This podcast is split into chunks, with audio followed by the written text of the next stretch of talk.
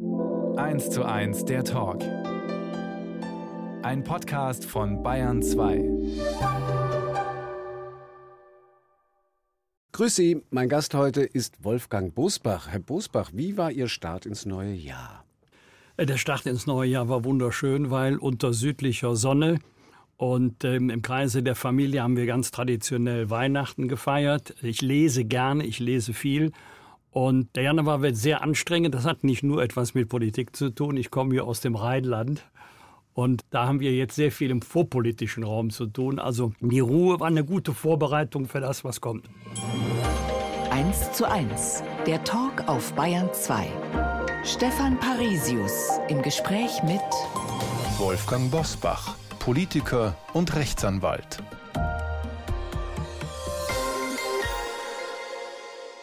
Ja, schön, dass Sie bei dem ganzen Programm Zeit für uns haben. Also Politiker und Rechtsanwalt, weil es hieß, also Berufspolitiker ja jedenfalls seit 2017 nicht mehr, als Rechtsanwalt noch aktiv?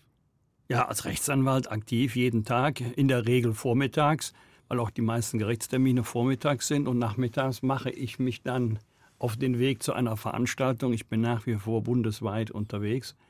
Also ich habe nicht nur vorgetäuscht, Anwalt zu sein, ich übe den Beruf auch aus seit 32 Jahren. Was für Fälle sind es, die Sie da annehmen? Ich mache überwiegend Zivilrecht, auch ein bisschen Strafrecht. Im Grunde ist es eine Begegnung mit dem Leben und das hat mir in der Politik sehr geholfen. Ich weiß, dass es viele kritisch sehen wenn Abgeordnete nebenbei noch arbeiten. In den Sitzungswochen geht das natürlich überhaupt nicht. Da ist 110 Prozent nur Politik. Hm. Aber in den sitzungsfreien Wochen habe ich immer stundenweise gearbeitet und dann, Herr Parisius, wird man unglaublich geerdet, wenn man mit den Problemen der Menschen im Alltag konfrontiert wird. Wie ist Ihre Erklärung dafür überhaupt, dass es so wahnsinnig viele Anwälte im Bundestag gibt? Das ist, glaube ich, die am stärksten vertretene Berufsgruppe mit Abstand ja, ja, überhaupt. Ja und nein. Also früher hieß es immer, das Parlament ist mal voller und mal leerer, aber immer voller Lehrer.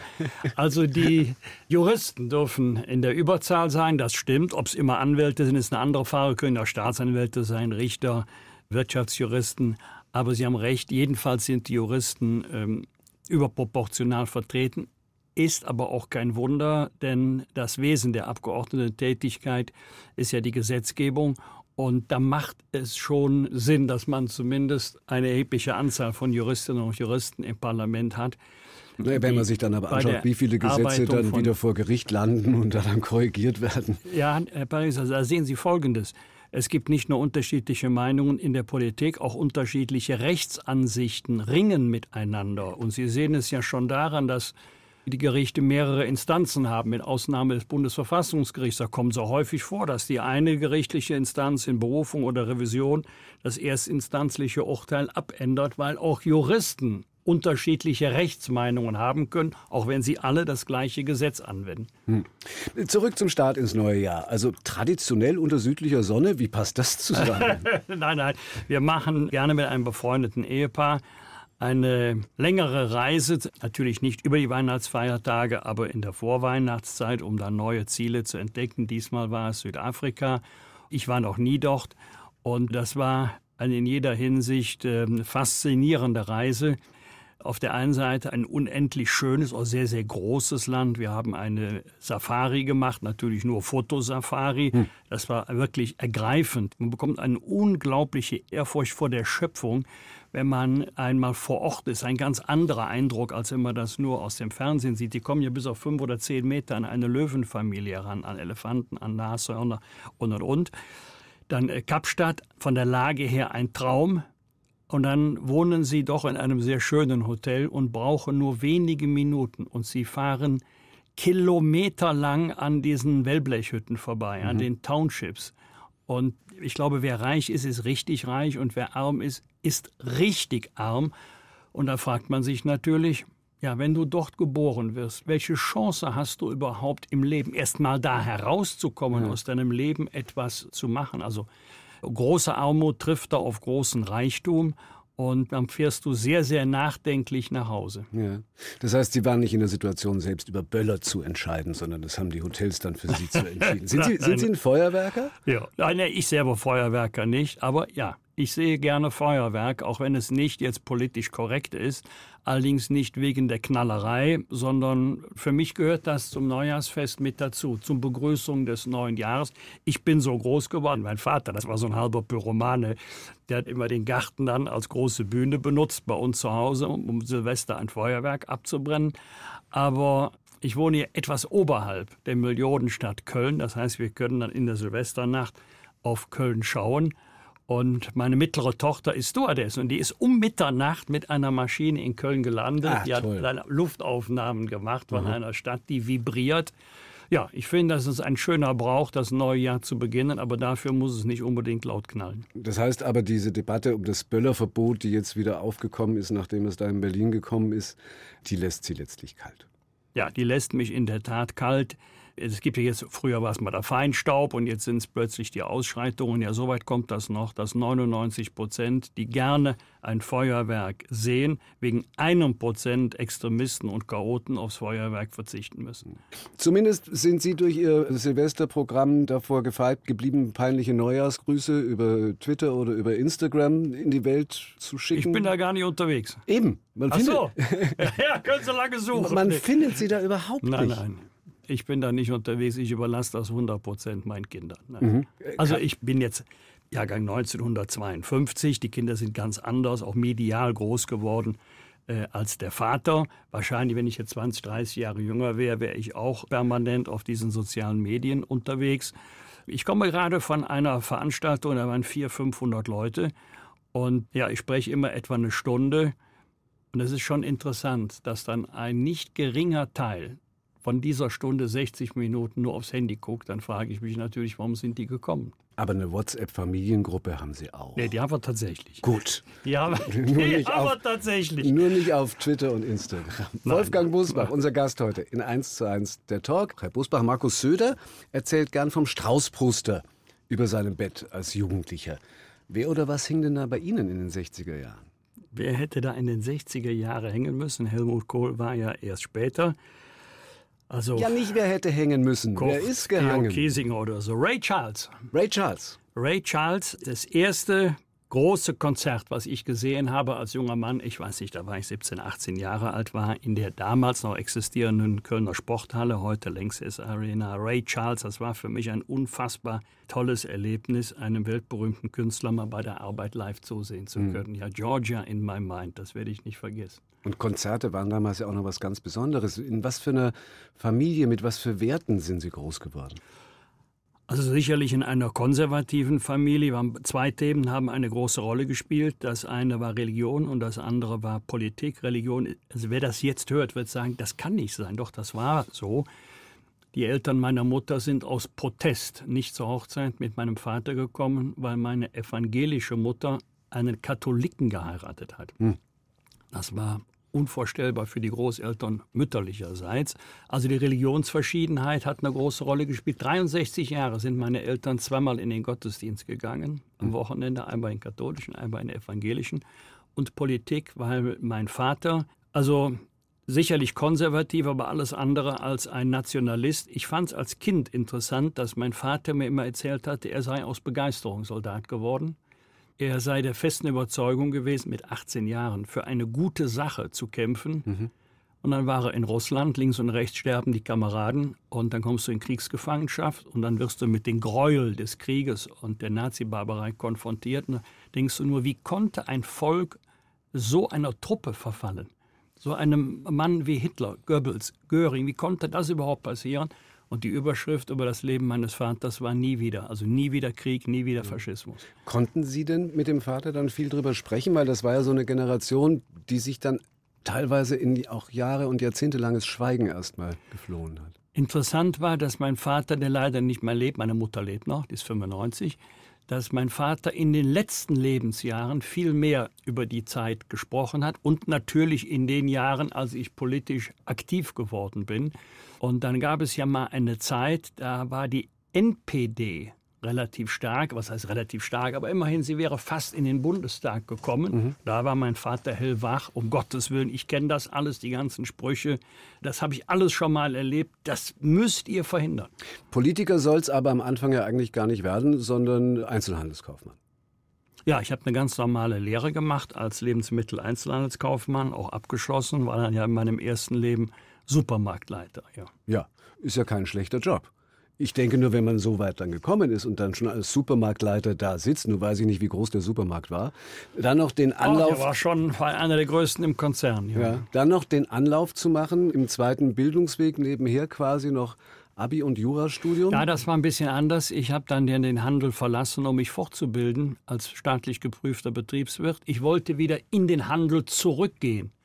Aber bei dieser Ausbildung hatte ich plötzlich Kontakt zur Juristerei bekommen, Arbeitsrecht, Gesellschaftsrecht, Handelsrecht und so weiter. Und dann hat es irgendwie Klick gemacht. Und ich wusste, eigentlich möchtest du das werden, Jurist. Ich wollte immer Rechtsanwalt werden. Aber dafür brauchte ich das Vollabitur, was ich nicht hatte. Und damals brauchte man noch das kleine Latinum. Das war anstrengend. Mit 25 lernst du nicht mehr so wie mit 15. Hm. Und da bist du froh, wenn deine Schwester Lateinlehrerin ist. Wie viele Geschwister waren es insgesamt? Ich habe eine ältere Schwester, wir waren zu zweit. Und die hat Ihnen dann dabei geholfen. Ja. Haben Sie zwischendurch zwischen all dem ja doch strebsamen und auch karrierebewussten, ausbildungsbewussten auch eine Zeit mal gehabt für so ein bisschen Hippie-Leben, wenigstens in den 68ern? Oder? Nein, überhaupt nicht überhaupt nicht. Erstmal fingen wir mit dem Einzelhandel an. Damals war zwar noch Ladenschluss halb sieben, aber vor halb acht war ich nie zu Hause. Da waren die Kumpels schon längst auf dem Sportplatz. Ich habe sehr viel Sport gemacht. Ich habe als Leistungssport Schwimmen betrieben, später Fußball gespielt. Aber ich kam meistens zu spät. Und als ich dann das Abitur nachgeholt habe, Jura studiert habe, musste ich ja meinen Lebensunterhalt verdienen. Ich komme ja nicht aus einem wohlhabenden Elternhaus und da musste ich ja arbeiten nebenbei. Hm. Und das ging ja noch. Ich habe ja zwölf Jahre für einen Abgeordneten gearbeitet, was ging, weil ja damals der Bundestag noch in Bonn war. Und Bergisch Gladbach, Studienort Köln, Bonn, das liegt alles nah beieinander. Das war wirklich eine anstrengende Zeit. Da hattest du keine Zeit für Hippie-Leben. Und so konnte man das aber ganz gut kombinieren. Sie sind dann in die CDU gegangen, äh, 1972, ja. wenn ich das richtig weiß, mit 20. Da war Willy Brandt Kanzler. Friedensnobelpreis, Ostpolitik, auch mit radikalen Erlass übrigens. Da waren viele in ihrer Altersgruppe besonders hingezogen eigentlich. Stimmt. Zur SPD, Stimmt. zu Lilly, zu dieser neuen Politik. Stimmt. Ja. Dass Sie nun gerade in die CDU gegangen sind, war das auch ja. eine Reaktion drauf? Nein. Nein, nein, das war keine Trotzreaktion, aber wie gesagt, ich komme aus einem religiös geprägten, eher konservativen Elternhaus, der liegt die CDU näher als andere Parteien, aber Sie haben das gut beschrieben. Damals, halt völlig anders als heute, strebten Hunderttausende in die Parteien. Ich behaupte mal, jedes zweite Auto hatte einen Aufkleber für diese oder jene Partei. Die Leute haben Buttons getragen. Also haben sie ganz offen in der Öffentlichkeit auch zu Parteien bekannt. Das, gibt es ja heute in dem Umfang gar nicht mehr. Vielleicht noch in Wahlkämpfen. Ja, auch im Freundeskreis sind einige dann zu den Jungsozialisten gegangen und das war eine schöne Erfahrung dieser Zeit. Die persönliche Freundschaft hat darunter überhaupt nicht gelitten, wenn jemand falsch abgebogen ist. Und an der Uni und so diese erbitterten Auseinandersetzungen, die es ja damals auch ja, zwischen verschiedenen es, Studentenfraktionen gab. Es, aber das war in Köln nie so dramatisch wie an anderen Orten wie Frankfurt oder Berlin. Ich kann mich noch an eine Aufwallung erinnern. Da wurde mal ein modernes Hörsaalgebäude mit Sichtbeton und so von außen beschmiert mit Rosa-Luxemburg-Universität. Und mhm. nachmittags hatte da ein Komiker Radio draus gemacht, aus Rosa Radio. Und da war dann auch die Revolution abgeblasen. Also in Köln gab es das auch, aber bei uns endet sowieso in der Regel alles im Karneval. Mhm. Es hat dann ziemlich lang gedauert, finde ich, über 20 Jahre, bis Sie nach einer großen kommunalpolitischen Karriere ja. in Ihrer Heimatstadt Bergisch Gladbach, in anderen Orten mehr, Bundestagsabgeordneter geworden sind. Würden Sie das jedem Bundespolitiker erstmal raten, diese, bei Ihnen waren es 20 Jahre, um eine Entfremdung vom Wahlvolk, die Sie ja beklagen, teilweise auch in Ihrem aktuellen Buch, ja. zu verhindern? Beides. Beides für die kommunalpolitische Arbeit. Ich war fünf Jahre im Kreistag, ich war dann 19 Jahre im Rat der Stadt Bergisch-Gladbach. Die kommunale Politik ist immer noch die beste Schule für die sogenannte große Politik. Ja, nirgendwo kannst du Politik besser lernen als im Kommunalparlament. Und zweitens, macht euch nie von der Politik wirtschaftlich abhängig. Für mich war es ganz wichtig, dass ich erst gesettelt bin im Beruf, auch ein gutes Einkommen habe, damit ich nicht auf die Politik angewiesen bin. Aber als Sie dann äh, kandidiert haben, da war es ja noch Bonn. Ja, äh, ja ich war sechs Jahre Heimschläfer. Wunderbar. Obwohl damals schon klar war, äh, ja. glaube ich, dass, genau dass es Berlin werden ja, würde. Als ich einzog, war es schon entschieden.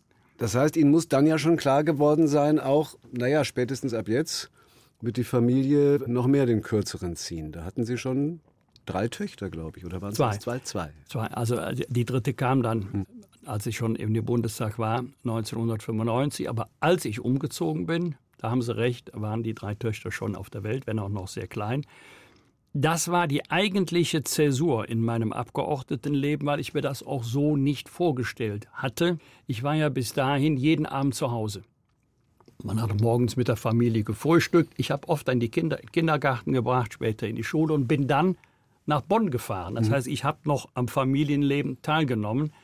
Und dann fiel ja beides sofort zusammen, nämlich der Umzug von Bonn nach Berlin und, wenn Sie so wollen, Karriere als stellvertretender Fraktionsvorsitzender. Und damit war ich sofort auch bundesweit unterwegs. Und das war schon ein Einschnitt, weil ich gemerkt habe, wenn ich freitags, samstags nach Hause kam. Die Kinder wollten mir alles erzählen, was sie in der Woche erlebt hatten. Und der Papa wollte eigentlich nur seine, Ruhe. Ruhe. Ja, seine ja. Ruhe. Aber das war Ihnen ja vorher klar, dass das so sein Nein. würde. Oder hat Sie das in der Intensität so überrascht? Ja, das hat mich total überrascht. Als ich dann umgezogen bin, als wir umgezogen sind, konnte ich ja auch nicht ahnen, Jetzt kommt die Spendenaffäre. Jetzt muss Wolfgang Schäuble zurücktreten. Jetzt wird Friedrich Merz Fraktionsvorsitzender. Und jetzt geht auch noch der Jürgen Rüttgers, auch Volljurist, als Oppositionsführer nach Düsseldorf. Später wurde er Ministerpräsident und damit wurde die Stelle innen und recht frei. Mhm. Und da gab es drei Kandidaten: Ronald Pofalla, Hermann Gröhe, Wolfgang Bosbach. Ich bin es dann geworden. Würden Sie es wieder machen? Ja, dafür liebe ich Politik zu sehr, aber nicht mehr mit dieser Ausschließlichkeit, sondern ich würde auch jetzt mal sagen: Stopp, jetzt hat mal die Familie Vorrang. Ich war nie auf einem Elternabend. Ich habe nie St. Martin-Laternen gebastelt mit meinen Kindern oder am St. Martinsumzug teilgenommen. Das tut mir deshalb leid, weil ich es ja nicht wiederholen kann. Ich kann es ja nicht gut machen. Das gilt aber nicht nur für Politik. Ich möchte nicht wissen, wie viele uns jetzt zuhören, die sagen, im Moment geht es nicht, aber ich hole das später nach. Nein, kannst du später nicht nachholen. Wobei man sich zuraunt, dass sie demnächst einen zweiten Enkel bekommen. Ja, das stimmt. Ausgerechnet die Jüngste. Einen haben wir schon, der ganze Stolz der Familie. Der füllt 95 Prozent der Postings in der Familien-App. Und ja, Nummer zwei ist unterwegs. Wir freuen uns riesig. Wolfgang Bosbach. 23 Jahre lang als direkt gewählter Abgeordneter im Parlament in Berlin, Bonn am Anfang gesessen. Könnten Sie sagen, welches Ihre besten Jahre waren, also wo Sie sich am meisten einbringen konnten? Es waren im Grunde zwei Episoden, das hört sich jetzt kurios an, aber das war die Zeit, als wir in der Opposition waren. Und Innenminister hieß damals Otto Schily. Das war die Zeit von 9-11, von dem Anschlag World Trade Center in New York und alles, was danach gekommen ist, bis hin zum Afghanistan-Einsatz der Bundeswehr. Ich war erstaunt, wie viel man doch aus der Opposition heraus auch bewirken kann, gerade im Bereich jetzt innerer Sicherheit. Mhm. Wenn du nicht nur auf Konfrontation setzt, weil du glaubst, du bist Opposition, musst jetzt alles ablehnen, was von der Regierung kommt, sondern wenn man eine konstruktive Opposition macht. Ich war damals für den Bund zuständig. Günter Beckstein ein legendärer bayerischer Innenminister, war für die Länder zuständig. Mhm. Und es gab natürlich viele Kontroversen mit Otto Schily, mit Rot-Grün, Hans-Christian Ströbele. Aber wir haben auch aus der Opposition heraus viel geschafft. Und dann später die Arbeit als Vorsitzender des Innenausschusses, die hat mir wirklich viel Freude gemacht. Im Grunde war das mein schönstes Amt. Wie kam es zu dieser Spezialisierung auf Innenpolitik? Man hat immer so als Zuschauer so den Eindruck, also die richtig strahlenden politischen Charaktere finden sich eigentlich weniger in der Innenpolitik. Da sind viele brave Arbeiter. Die das ist nicht ganz falsch, ja. Ja, warum hat Sie gerade das gereizt? Wie gerade erwähnt, ich habe in meiner Zeit, äh, als ich das Abitur nachgeholt und Jura studiert habe, zwölf Jahre für einen Abgeordneten gearbeitet und es war der stellvertretende Vorsitzende des Innenausschusses. Ich habe mich also zwölf Jahre schon mit Bundesinnenpolitik beschäftigt und als ich dann selber MdB wurde, kannte ich das Geschäft von innen. Ich kannte alle Themen, hm. die ich dann als Abgeordneter plötzlich zu verantworten hatte. Ich war im Metier wirklich drin. Das ist für einen, der zum ersten Mal dann in den Bundestag kommt, bis dahin keine Kontakte hatte, viel schwieriger. Dann bin ich dabei geblieben, auch weil es ein sehr, sehr breites Themenfeld ist. Ja, nur Sozialpolitik ist, glaube ich, noch undankbarer so für Politiker. Also da kommen auch ganz selten dann strahlende Gestalten raus. Aber ja gut, wenn, wenn, wenn, du strahlen willst, dann musst du in den Auswärtigen Ausschuss, dann giltst du als welterfahren, mehrsprachig, polyglott und du sagst immer schöne Dinge, wo jeder sagt, ja ist doch klar, richtig so, dann bist du für den Frieden, für Freiheit, für Demokratie. Aber 2005 sind Sie dann gehandelt worden als potenzieller Fraktionsvorsitzender, als potenzieller Innenminister. Ja. Ja, und dann kam die Große Koalition und Angela Merkel. Können Sie in der Rückschau sagen, was Sie Ihre Karriere gekostet hat? Nein, ich kann es nicht sagen. Ich kann es schnell erzählen. Wir hatten, wir reden jetzt von 2005. Wir hatten ein Vier-Augen-Gespräch und ich war damals stellvertretender Fraktionsvorsitzender und sie hat mich gefragt, wir haben jetzt die Chance, eine neue Regierung zu bilden, was stellst du dir vor? Und dann habe ich gesagt, ich habe immer Innenpolitik gemacht, wenn sich die Möglichkeit ergibt, gerne Innenminister. Und wenn das nicht klappt, habe ich gesagt, Angela, such für mich kein anderes Ministerium, nur damit der Junge zufrieden ist. Mhm. Ich möchte gerne Innenpolitik machen. Was ist damit Fraktionsvorsitzender? habe ich gesagt, ja, das mache ich auch gerne. Wenn Volker Kauder nicht kandidiert, war damals im Gespräch, dass er vielleicht Kanzleramtsminister werden würde. Mhm. Ich sage, ich kandidiere nicht gegen einen Freund. Ein Wochenende lang war ich entweder Innenminister oder Fraktionsvorsitzender. Gut, die 48 Stunden waren schön. Dann kam Montagmorgen der Anruf. Hat sich leider nichts ergeben, aber du kannst dir was anderes aussuchen, Staatssekretär oder so. Aber nee, danke. Das möchte ich nur wirklich nicht. Und dann gab es ein, wie heißt das so, offenes Gespräch. Ja, offenes Gespräch gab es dann im Kanzleramt und ich habe dann versucht zu erfahren, was ich denn übers Wochenende ja. getan hatte. Es ist mir nicht gelungen. Aber ich wusste ab da, das wird auch nichts mehr. Und so war es dann auch. Aber trotzdem war das Verhältnis zur Kanzlerin dann viele Jahre noch so gut, dass Sie Ihre Handynummer hatten? Äh, bis heute noch. Ja, ja. Ich habe mir ja vor wenigen Monaten 70 geworden, hat mir einen sehr netten, sehr persönlichen, handgeschriebenen Brief geschickt. Darüber habe ich mich wirklich gefreut und wir hatten ja auch einige sachpolitische Differenzen. Sie hatte immer Zeit, hat sich immer Mühe gegeben, aber ich hatte auch in den Gesprächen immer das Gefühl, ich weiß, dass ich sie nicht überzeugen kann und umgekehrt auch. Nur wenn es um die Waschmaschine geht, dann konnte sie nicht helfen. Also deswegen meine ich das mit ja, der ja, Handynummer. Klar. Es war ein legendärer ja. Auftritt, den sie hatten bei Wer wird Millionär auf RTL, wo sie plötzlich dann die Kanzlerin als Telefonjoker ziehen wollten, weil es um irgendeine Funktion einer, einer DDR-Waschmaschine ging, aber da ist sie dann nicht drangegangen. Jein.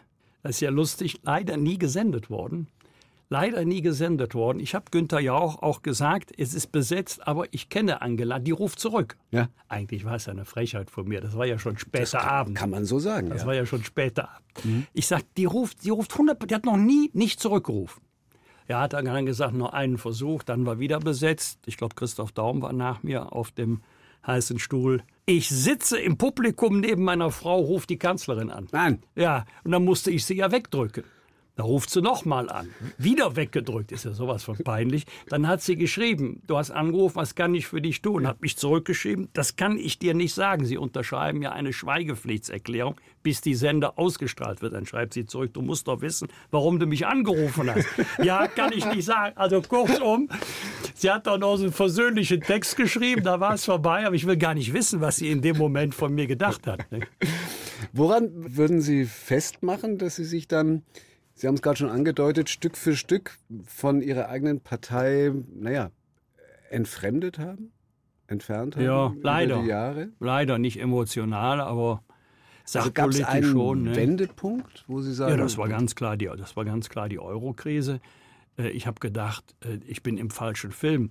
Die Union hat ja damals, gerade die Union, hat bei der Einführung des Euro gesagt, Währungsunion ja, Haftungsunion nein, kein Land haftet für die Schulden eines anderen Landes und so weiter. Und äh, ich wollte bei der Position bleiben oder ich bin bei der Position geblieben. Plötzlich musste ich mich dafür rechtfertigen, dass ich meine Meinung nicht wechseln wollte, dass ich bei dem bleiben wollte, was meine Partei immer gesagt hatte. Also damit hatte ich nicht gerechnet. Hm. Und dann am Ende den, den Rückzug auch angekündigt mit dem schönen Zitat, weil sie nicht mehr die Kuh sein wollten, die quer im Stall steht.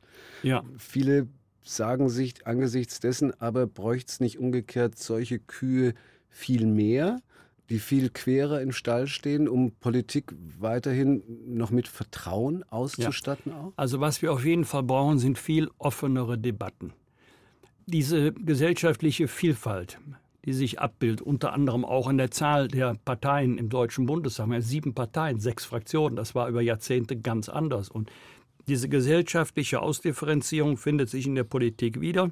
Und in, gerade in Volksparteien hast du zu verschiedenen politischen Themen ganz unterschiedliche Ansichten und Meinungen. Das muss man offen ausdiskutieren. Irgendwann muss abgestimmt werden oder muss man solidarisch die Mehrheitsmeinung mittragen. Ich bin auch wirklich allergisch gegen das Wort alternativlos. Nur die Wahrheit ist alternativlos. Alternativen gibt es immer. Frage ist nur, welche ist die beste? Also da brauchen wir eine andere Diskussionskultur.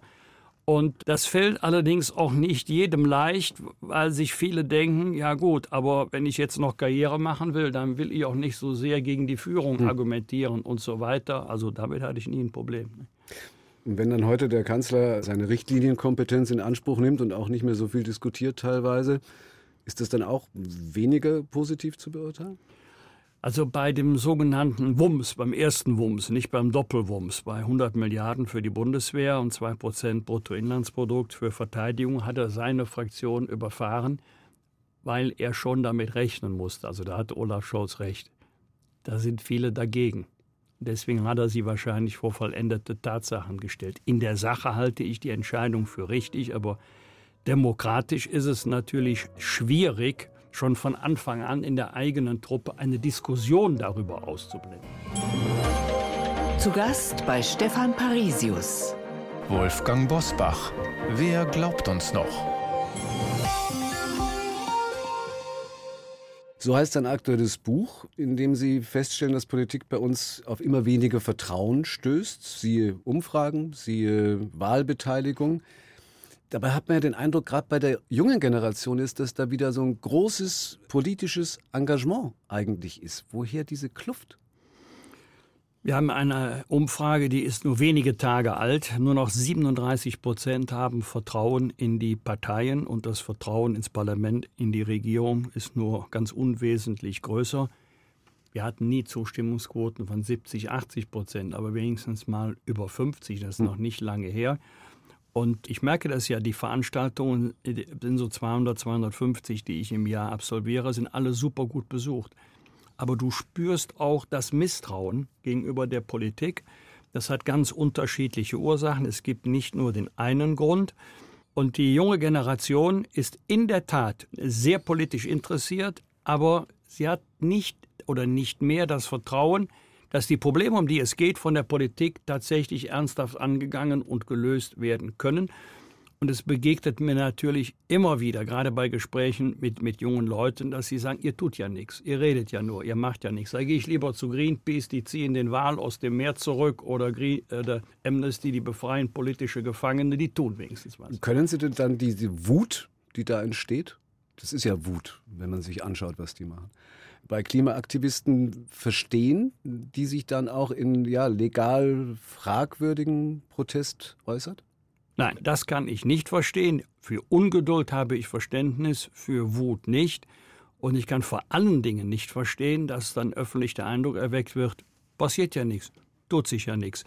Wir haben seit der Wiedervereinigung eine Steigerung der Wirtschaftsleistung um 40 Prozent. Wir haben den CO2-Ausstoß um 40 Prozent in der gleichen Zeit reduziert. Wir hatten vor 20 Jahren 7% Anteil erneuerbare Energien bei der Stromversorgung. Wir liegen mittlerweile bei knapp 50 und der Ausbau wird weitergehen. Und Aber das sind alles Zahlen, die die ja auch kennen, wo die nur sagen, das ist nicht genug, damit da ist, könnt ihr ja, uns nicht abholen. Ja, ähm, da haben Sie recht. Aber wenn dann die Universalfrage gestellt wird, auch gerade von vielen Journalistinnen und Journalisten, Herr Bosbach, sind Sie nicht der Meinung, dass der Staat noch mehr tun müsste? Ja, können Sie immer bei Rente, bei Gesundheit, bei Pflege, können Sie immer sagen, ja, eigentlich müsste der Staat noch mehr tun.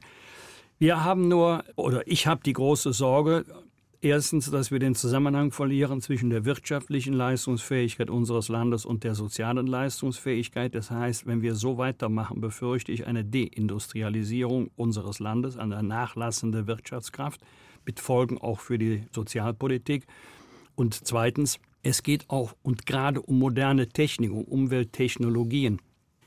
Da hat die deutsche Ingenieurkunst eigentlich immer gezeigt, dass wir in der Lage sind, neue Lösungen auch auf den Weltmärkten anzubieten. Das heißt, das Thema Verzicht ist das eine, aber moderne Technologien ist das andere. Wir glauben immer, wir seien am Endpunkt der technologischen Entwicklung angelangt. Was soll jetzt noch kommen? Meine Kinder vielleicht nicht. Aber ich bin mir sehr sicher, die Enkelkinder Bosbach werden erleben, dass die Windräder wieder abgebaut werden. Wenn du denkst, es geht völlig, nicht mehr, kommt von irgendwo ein Lichtlein her? Nicht von irgendwo, aber von modernen Technologien, von Erkenntnissen, die wir vielleicht heute noch gar nicht haben. Wenn wir aber jetzt da ist glauben. Schon viel Prinzip Hoffnung. Nein, das ist im Prinzip Erfahrung. Hm. Prinzip Erfahrung.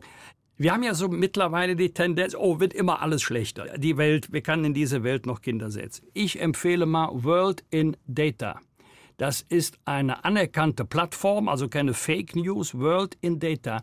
Dort wird Politikfeld für Politik aufgeführt mit Zahlen, mit Grafiken, wie sich die Lebenssituation in weiten Teilen der Erde verändert hat. Und sie hat sich weit überwiegend verbessert.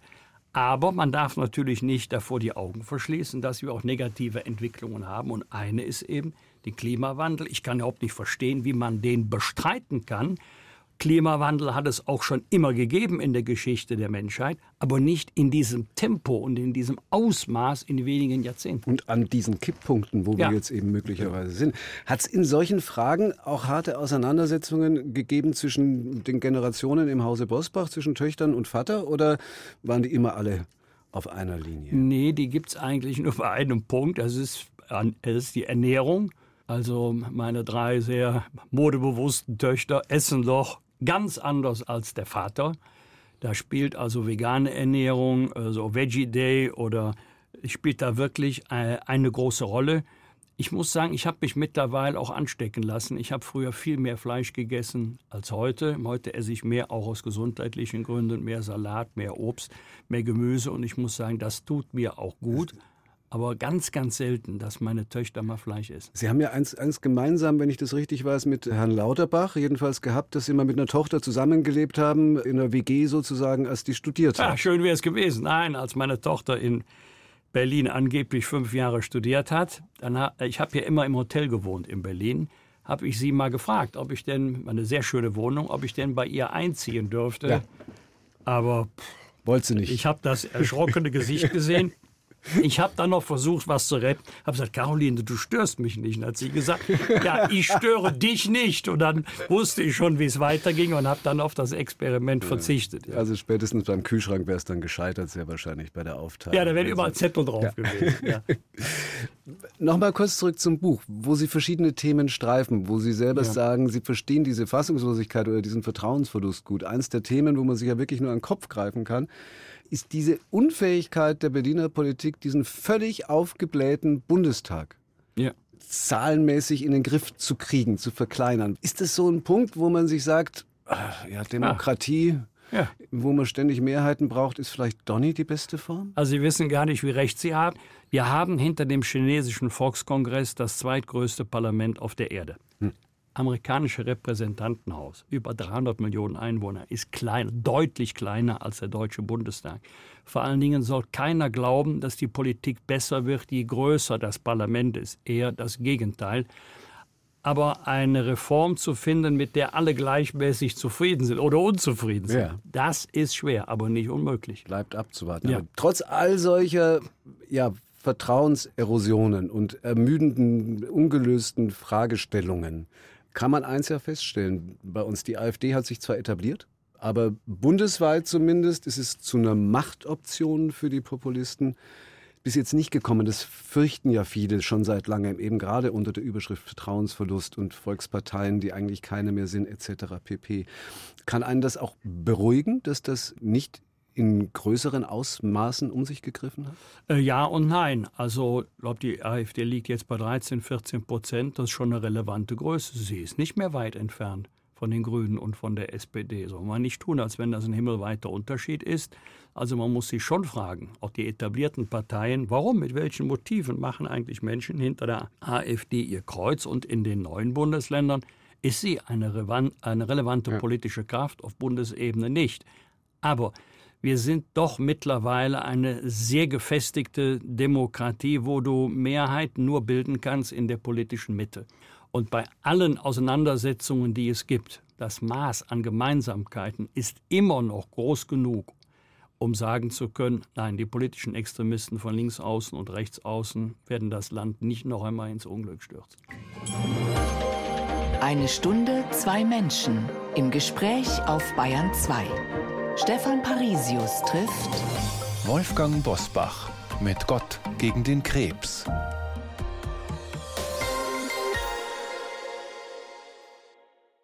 Seit 2004 Herzschrittmacher, 2010 Prostatakrebs diagnostiziert, 2016 Lungentumor. Das alles haben Sie immer auch in die Öffentlichkeit getragen.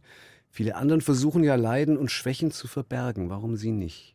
Nein, ich habe gar nichts in die Öffentlichkeit getragen. Ich habe mich ja sogar, als ich noch die Hoffnung hatte, dass es nicht chronisch werden würde, extra in Hamburg operieren lassen. Hätte ich mich äh, zu Hause operieren lassen, wäre das ja rund gewesen. Aber als ich neben der radikalen Prostatektomie noch die Strahlenbehandlung dazu bekam, als, wenn Sie so wollen, notwendiges Übel, als weitere Therapie, wusste ich, jetzt ist es raus, weil du sitzt ja mit anderen im Wartezimmer und wenn du eine Strahlentherapie hast, was soll ich da erzählen? Das ist ja kein Fußpilz oder Schluckbeschwerden, das ist eben eine ernste Sache. Und dann habe ich gesagt, so, Jetzt gehst du an die Öffentlichkeit, damit erst gar keine Spekulationen aufkommen. Dann sagst du, wie es ist, dann weiß jeder Bescheid und dann ist Ruhe. Das war eine Fehleinschätzung, weil ich in dem Laufe der Jahre doch erlebt habe, dass sehr viele sagten, das ist aber interessant, man sieht dem das überhaupt nicht an. Ja, das stimmt, man sieht es mir nicht an. Und der macht eigentlich weiter wie bisher. Und damit weiß ich auch, dass ich vielen Leuten Mut gemacht habe. Hm auch Leuten in ähnlicher Situation. Und ich weiß natürlich, dass es viele gibt, die, denen es wesentlich schlechter geht als mir. Und ich kenne auch eine schöne Begegnung in Kitzbühel, als ein Mann auf mich zukam und packte mich an der Schulter und sagte, ich habe das gleiche wie Sie, ich mache das auch so wie Sie. Ich lasse mich von dem Krebs nicht unterkriegen. Und äh, wenn du auf diese Weise den Leuten Mut machst, von mir werden sie nie was hören, aber wenn mich jemand fragt, bekommt er offen und ehrlich eine Antwort. Welche Rolle hat für Sie Ihr Glauben gespielt, auch im Umgang mit diesen Krankheiten? Äh, in dem Moment, als mir der Arzt gesagt hat, und da kann ich mich leider noch sehr gut daran erinnern, nach Lage der Dinge, so ärztlicher Erfahrung, menschliches Ermessen ist nicht mehr mit Heilung zu rechnen, aber mit Lebensqualität, mit Lebensverlängerung und jetzt wollen wir sie so einstellen, dass sie noch ein möglichst lange beschwerdefreies Leben führen da habe ich schon geschluckt. Weil äh, ich, ich dachte immer, meine Herzerkrankung, Herzschrittmacher, Defibrillator, das ist dein Päckchen. So, das musst du tragen, musst du tapfer sein. Da kommt die Krebserkrankung dazu. Da fragst du dich natürlich, womit hast du das verdient? Ja, völlig, warum? Völlig sinnlose Frage. Kann auch fragen, warum du nicht?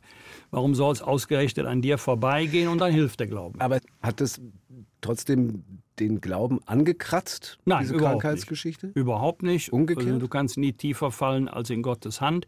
Und die christliche Botschaft ist eine fröhliche und ist keine traurige. Ja, man hadert ein bisschen, wenn Sie das meinen. Ja, man hadert ein bisschen mit dem lieben Gott, aber man findet auch Trost und Kraft im Glauben. Ja. Wie geht es Ihnen heute? Äh, den Umständen entsprechend äh, gut. Ich war noch vor wenigen Tagen in der Nuklearmedizin an der Universität Köln, weil die Entwicklung nicht so erfreulich ist, wie sie eigentlich sein sollte unter der Therapie.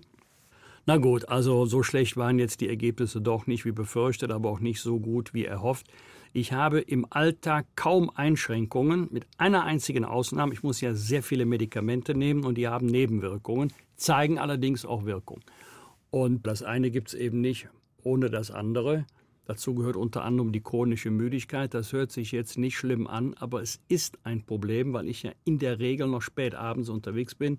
Kannst du auch lernen, nicht mehr noch um 11, 12 Uhr nachts nach Hause fahren, sondern irgendwo ein Hotel nehmen. Morgen ist auch noch ein Tag. So richtig terminärmer, aber ist Ihr Leben nach der Zeit als Abgeordneter jetzt nicht? Äh, ja, ja und nein. Man, äh, man freut sich doch, wenn man noch gefragt ist und man noch Einladungen bekommt. Ist doch besser, die Leute laden einen ein als aus. Aber Herr Parisius, ich bin selbstbestimmt. Ich kann jetzt selbst entscheiden, ob ich den Termin wahrnehme oder nicht. Früher waren doch schon 80, 90 Prozent der Termine fremdbestimmt und die musste man dann eben wahrnehmen, weil es zur Arbeit gehörte. Aber lustige Geschichte. So, ich sag mal, die Konturen werden etwas unschärfer. Ich habe gerade von meinem äh, Weihnachtsurlaub erzählt oder Urlaub vor Weihnachten, wenn eine ältere Dame im Aufzug neben mir steht und sagt, ach schön, dass ich Sie hier treffe, wollte mich bei Ihnen bedanken. Sie haben mich so gut operiert, ich bin schon fast beschwerdefrei. ja, dann weiß ich, oh, dein Gesicht kennst du, aber ich kann es nicht richtig zuordnen. Ich habe der Dame dann gesagt, das freut mich, aber seien Sie froh, dass ich Sie nicht operiert habe. Ich nehme an, an der Antwort arbeitet sie jetzt noch. Jetzt stehen im Augenblick viele Neujahrsempfänge an, ja. auf Ihrer Website, auch auf Ihrem öffentlichen ja. Terminkalender. Was geben Sie den Menschen dabei mit auf dem Weg ins Jahr 2023? Also mitgebe ich natürlich, dass jetzt im Moment alles davon abhängt, ob und wie schnell wir äh, zu einem dauerhaften Frieden im Herzen Europas kommen. Das ist, ist ganz entscheidend. Viele andere politische Fragen und Themen hängen von dieser Entwicklung ab. Und dass wir in der Geschichte der Bundesrepublik Deutschland in den letzten gut sieben Jahrzehnten immer wieder gezeigt haben, dass wir auch aus schwierigen Situationen vielleicht nicht gestärkt, aber doch gut herauskommen. Wirtschaftsfinanzkrise, dann kam die Eurokrise, dann kam die Flüchtlingskrise, dann, also dann kam Corona und so weiter. Immer wieder hat man gesagt, nach der Krise wird nichts mehr so sein wie vor der Krise, hat übrigens Hans-Dietrich Genscher 1973 vor hm. den Vereinten Nationen auch gesagt. Hm als wir den Ölpreisschock hatten. Ich glaube, das ist eine, eine Stärke unseres Landes, dass wir nicht aufgeben, dass wir immer noch eine starke Realwirtschaft haben und dass es uns immer wieder gelingt, auch aus schwierigen Situationen gut herauszukommen. Also auch wieder viel, naja, je nachdem, Prinzip Hoffnung oder Prinzip Erfahrung, wie hatten wir gerade das, vorhin. Das ist eine Kombination von beidem. Ich weiß nur eins, verglichen, bei allen Problemen, die wir haben, verglichen mit den meisten Ländern auf der Erde, ist immer noch ein Glück. In Deutschland zu leben, arbeiten zu können, hier geboren zu werden. Uns geht es besser als den meisten Menschen auf der Erde, aber ich weiß auch, dass wir eine ganze Fülle von Problemen haben und dass wir sie virtuos beschreiben aber viel zu langsam lösen. Jetzt haben Sie aber erstmal anderes zu tun, weil als bekennender rheinischer Karnevalist sind Sie wahrscheinlich mittendrin in der Session ja. 2023. Welche Funktionen übernehmen Sie da?